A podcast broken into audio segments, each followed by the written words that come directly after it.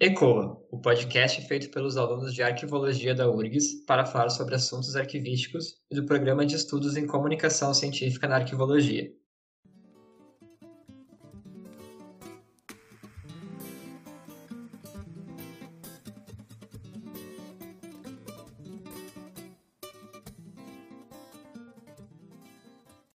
Eu sou Vinícius Duarte e hoje serei o mediador do ECOA, Arquivologia Fora da Caixa. No episódio de hoje, falaremos mais uma vez com a professora doutora Maria Meriane Veira da Rocha, que volta ao ECOA hoje para conversar sobre o lançamento do site Pesquisas Arquivísticas Brasileiras. Olá, Meriane, seja muito bem-vinda. Gostaria de agradecer mais uma vez a sua disponibilidade em falar conosco e dizer que é uma satisfação seguir nessa parceria compartilhando com a gente um pouco do seu trabalho. Olá, Vinícius, muito obrigada. É um prazer imenso participar mais uma vez do ECOA, Arquivologia Fora da Caixa, esse projeto que sou fã, ao tempo que agradeço também à professora Leolívia Linde por mais esse convite. Uh, a professora Meriane, né, como eu já mencionei, já esteve aqui no ECO em outra oportunidade, quando conversou com a gente sobre a sua tese de doutorado. Uma conversa muito interessante, então, para quem ainda não escutou, corre lá e não perde, conhece um pouco mais sobre essa pesquisa que resultou nesse site, que é sobre as pesquisas arquivísticas brasileiras, que é o tema que a gente vai abordar um pouco mais no episódio de hoje. Então, para começar, Meriane, eu gostaria de perguntar como é que foi que surgiu a ideia de criar esse site e quando foi que você percebeu a necessidade da criação do site que compilasse as pesquisas arquivísticas brasileiras. Bom, Vinícius, a ideia surgiu durante a minha pesquisa de doutorado, quando eu precisei coletar no curriculato dos docentes do quadro efetivo dos cursos de arquivologia brasileiros a partir do ano 2000. E lá eu precisava coletar quais pesquisas estavam sendo desenvolvidas sobre temáticas arquivísticas. E aí você imagina que eu tive que visitar 132 labs. Então, eu percebi a necessidade de se ter um instrumento de pesquisa onde pudéssemos buscar em um único espaço as pesquisas dos docentes, ou seja, aonde a coleta fosse feita em bloco e não de forma individualizada como fazemos no currículo Lattes. Assim surgiu a ideia do site e proposta nas minhas considerações finais da tese, que nós vamos falar um pouquinho como esse site começou a ser divulgado. E tendo o site em mente, qual foi o principal objetivo assim, da criação do site Pesquisas Arquivísticas Brasileiras? Bom, o principal objetivo desse instrumento é disseminar as pesquisas com temáticas arquivísticas, sejam as que já foram fechadas e as que estão em andamento, Dessa forma, docentes, pesquisadores, pesquisadores em formação e discentes, eu reforço, terão um espaço específico para encontrar temáticas da área, de forma que a pesquisa seja realizada em bloco, por atores sociais, universidades, assuntos, palavras-chave, evitando uma pesquisa de forma individualizada, como eu já falei posteriormente. Uh, bom, e como é que foi feito o trabalho, então, para alimentar o site e como é que vai continuar sendo feito esse trabalho daqui por diante para atualização? É, para alimentar o site, Vinícius, toda a coleta de dados ela foi e continuará sendo é, pelo curriculato dos docentes do quadro efetivo dos departamentos ou escolas que possuem os cursos de graduação em arquivologia, ou seja, dos atores sociais dos 16 cursos de instituições públicas, sejam estaduais e federais. Para o lançamento do site, completamos a pesquisa com os outros oito cursos que não foram contemplados na minha tese. Assim, temos no site hoje pesquisa de todos os docentes dos 16 cursos de arquivologia brasileiros. É importante destacar que, assim que defendi a tese, em 30 de março desse ano, eu dei continuidade à minha proposta de efetivação do site então, eu solicitei à gerência de operações de rede da Superintendência de Tecnologia da Informação do STI da UFPB um espaço para hospedagem do site, institucionalizando.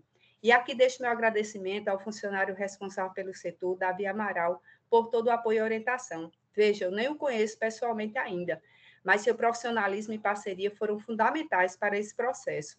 No segundo momento, eu convidei a professora Adelaide Helena, é uma doutoranda do PPGCI, da UFPB, professora substituta é, da UFRN, é, e grande parceira, né? Eu, eu a convidei para coordenar o site comigo, porque nenhuma pesquisa, nenhum sucesso ele é individualizado. Como na minha tese eu já tinha metade né, desse levantamento, agora a gente precisava construir o site.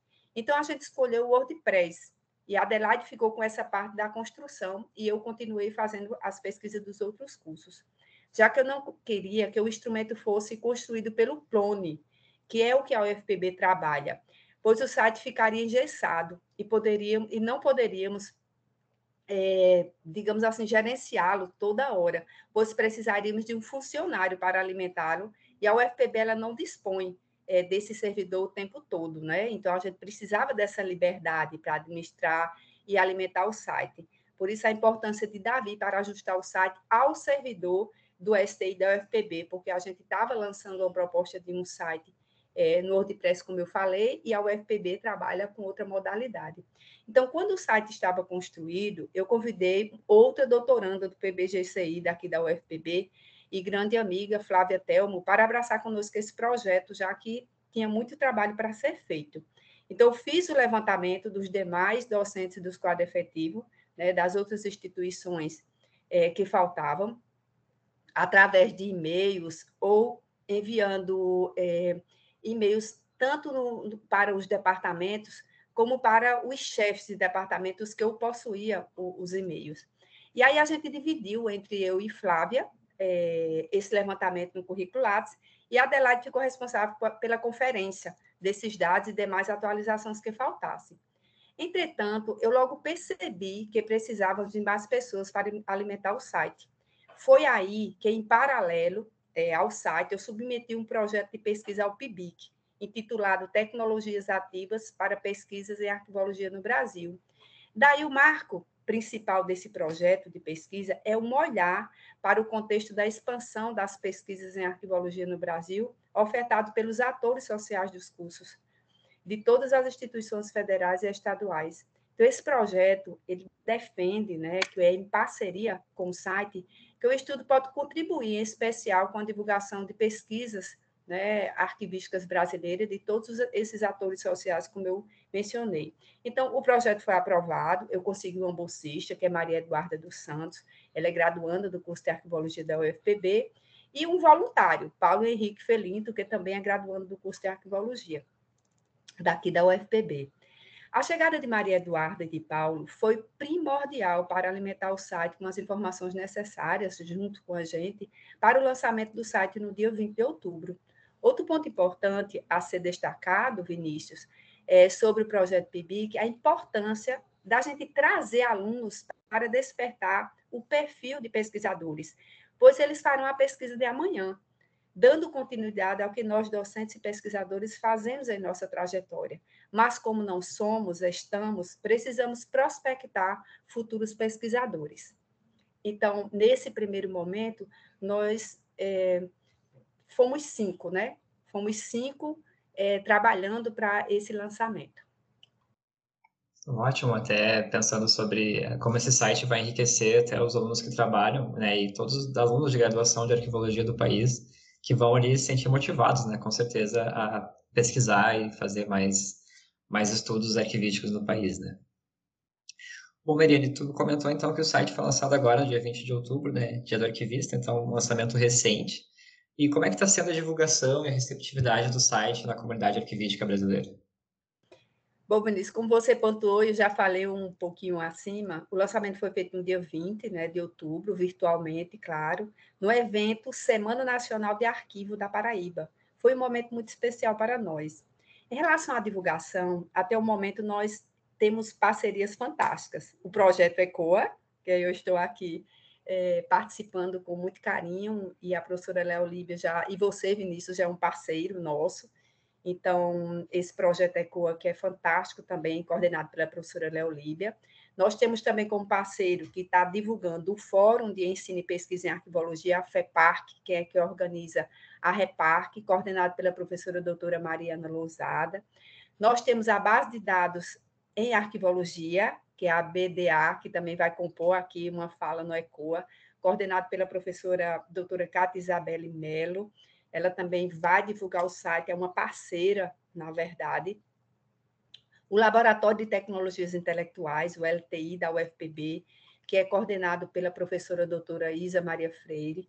Temos também como parceiro para divulgação o Seminário de Saberes Arquivísticos, o CESA da UEPB, que é coordenado pela professora doutora Eliette Correia.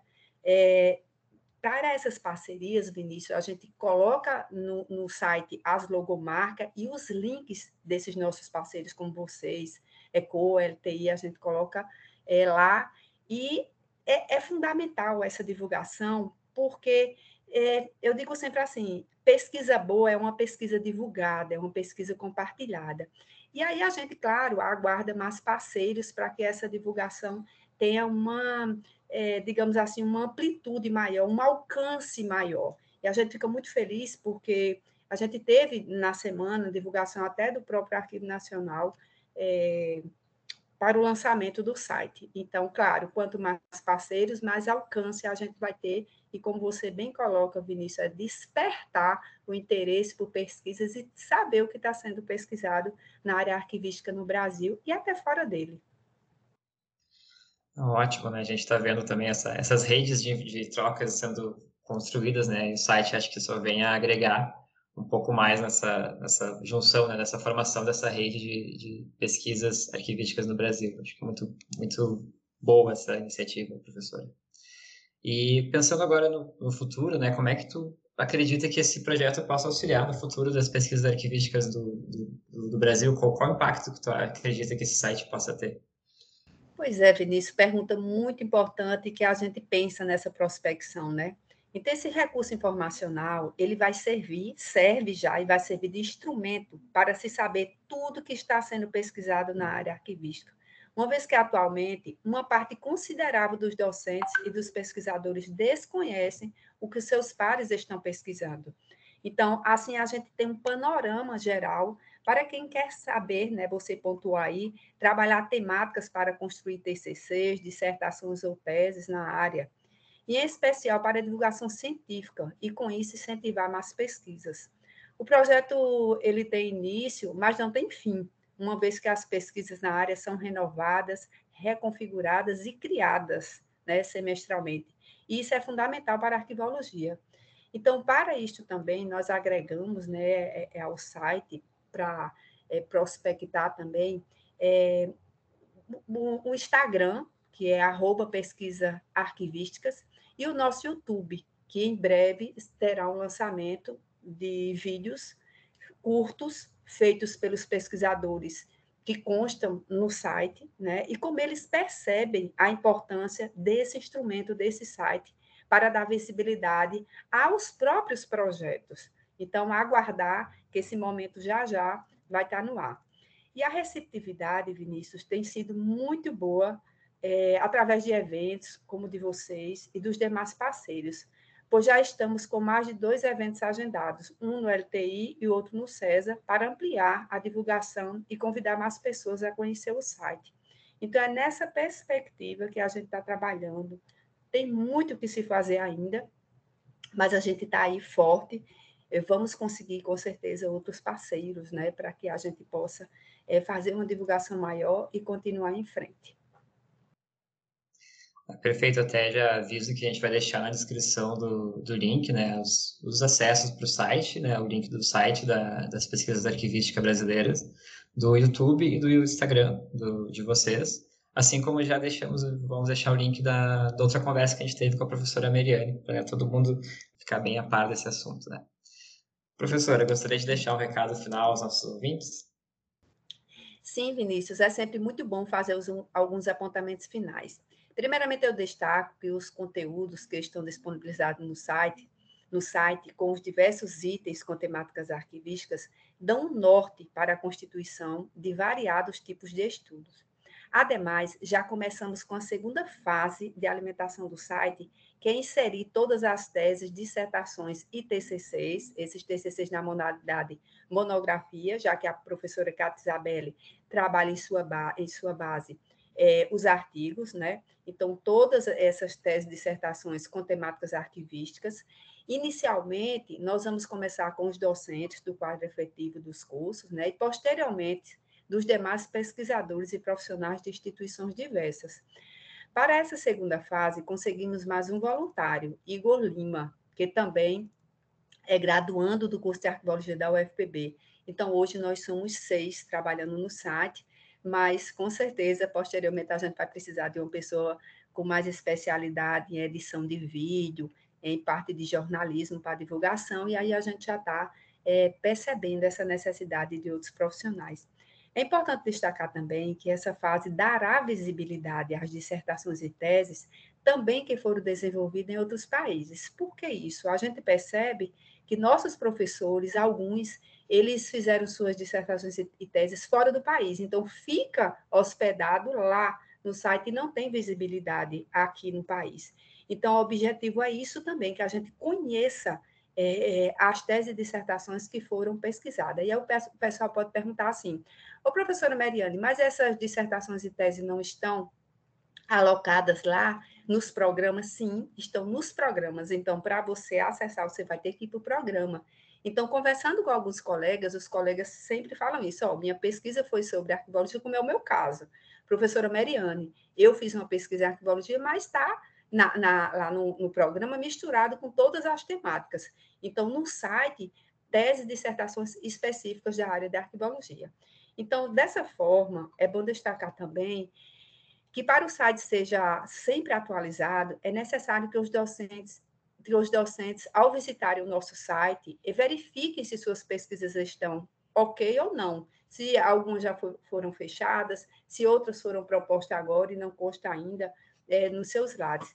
Isso se faz necessário é, porque é importante atualizar o Lattes, já que tudo que a gente alimenta no site é através do Lattes. Se alguém fizer isso, né, é, digamos assim, de imediato, é, nos comunique, porque tem um campo lá, contato, ou pelo nosso e-mail, que também consta lá. Para se ter uma ideia, até agora nós temos 411 projetos adicionados sendo 291 projetos de pesquisa e 120 projetos de extensão, de extensão perdão, específicos da área de arquivologia. Eu ressalto ainda que o, os curriculados dos pesquisadores eles serão revisitados a cada três meses para atualização do site. Entretanto, quando, como eu reforcei anteriormente, os docentes que conseguirem fazer as atualizações antes desse tempo, é só nos comunicar que atualizaremos imediatamente e concluo com o texto que eu pontuei na minha tese.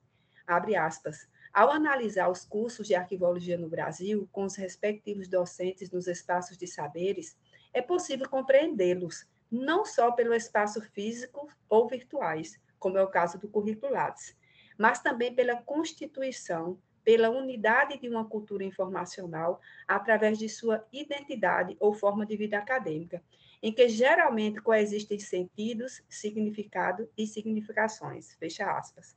É com esse espírito, Vinícius, que seguiremos em frente, sempre com o intuito de contribuir efetivamente com a arquivologia.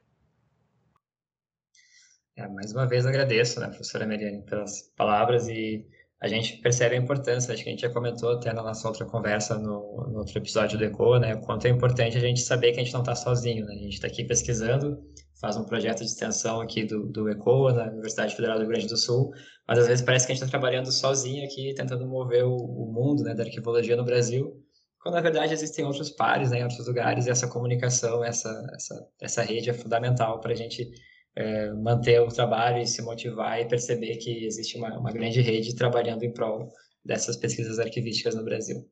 Isso mesmo, Vinícius, sair das ilhas, né? A gente precisa é, agregar, agregar valor e cada vez mais a gente está vendo que tem pessoas trabalhando e a gente precisa aumentar essa rede de, de contato e comunicação. Tem um ECO aí que está é, fazendo esse papel muito bem com esse projeto de extensão. Outra coisa importante, Vinícius, que eu, que eu não poderia deixar de destacar, é que essas pesquisas, que as pesquisas, porque quando a gente fala de pesquisa, a gente pensa que o professor está diretamente ligado à pós-graduação. O intuito do site é destacar os docentes que estão pesquisando, independente se ele está na pós-graduação ou não, como é o caso da professora Cátia Isabelle, meu, a gente não está na, pós-graduação ainda, mas a gente já desenvolve pesquisa, a gente já cria instrumento, né, que pode ser parceiro, ECOA, é, base de dados, sites, e tantos outros. Então, e outra coisa importante é a gente não duplicar esforços. Eu tomei muito cuidado de ver o que a professora Cátia Isabelle disponibiliza na sua base de dados para complementar. Então, isso foi uma conversa que eu tive com ela que foi muito bom. que a gente percebeu o quanto a gente está se, se completando. Então, que a gente possa cada vez mais, é, Vinícius, estreitar né, esses diálogos, que é uma coisa que às vezes falta muito na instituição, nas instituições, é a comunicação. E esse diálogo é, intelectual, ele é fundamental para agregar aqui alunos, entender que aluno de graduação tem que estar ali com aluno de pós-graduação, crescendo sempre, né? E como eu digo, são vocês que vão construir o futuro, porque como eu disse, a gente não é, a gente está, né? A gente está nesse momento, mas a gente vai passar. E são vocês que vão dar continuidade. Então, muito obrigada, Vinícius, mais uma vez. Foi um prazer imenso. A gente agradece mais uma vez, né? Espera, né? Reforça as palavras da professora, né? Que nós do ECO esperamos seguir nessa rede, mantendo né, a divulgação da comunicação científica da arquivologia no país, né? Conseguindo divulgar uh, iniciativas como a da professora Meriane.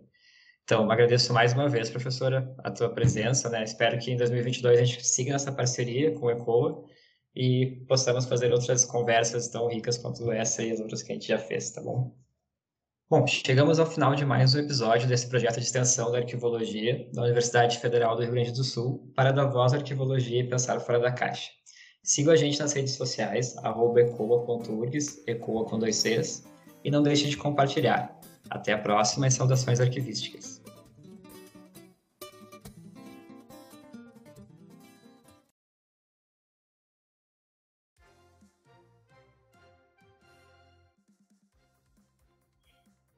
Olá, eu sou Letícia Gaiardo e trago para vocês hoje os destaques do Giro do Arquivo, edição 153, publicada na última terça, dia 9 de novembro.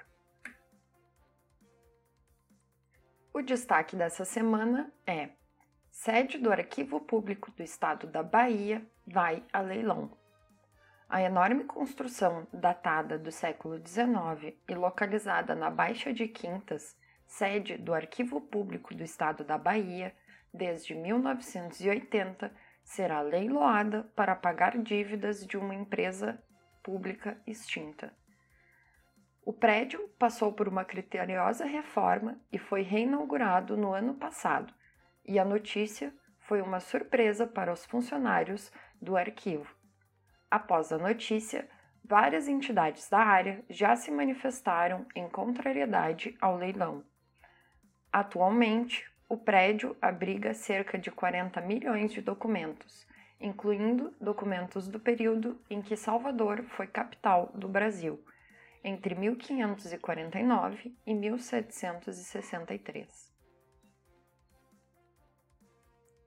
Na seção Brasil, três notícias sobre o Arquivo Nacional uma acusação de censura no texto de divulgação do Dia Mundial do Patrimônio Audiovisual 2021.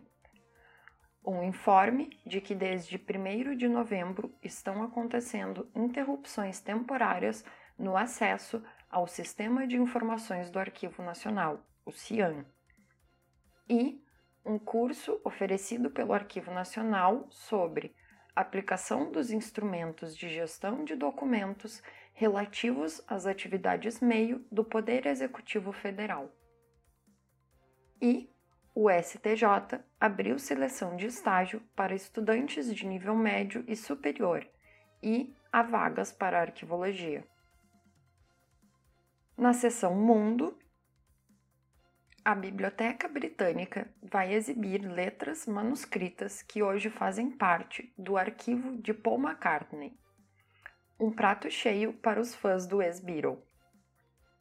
A Universidade de Southampton, no Reino Unido, desenvolveu um novo método de gravação a laser, que é capaz de armazenar até 500 terabytes em um dispositivo do tamanho de um CD, e é capaz de arquivar, por exemplo, mais de 7,5 mil filmes de alta definição. E na Colômbia, estão abertas as inscrições para o sexto Simpósio de Arquivos, que acontece no próximo dia 29, via YouTube. Na seção para ler com calma, Lei de Acesso à Informação expôs segredos do Conselho de Segurança Nacional, via o Globo. Transparência sob ataque, via Folha de São Paulo. Biblioteca Brasiliana da USP oferece software para auxiliar na conservação e restauro de acervos, via Jornal da USP. Como a BBC reconstruiu 30 segundos de um filme praticamente insalvável, em espanhol, via Las Horas Perdidas.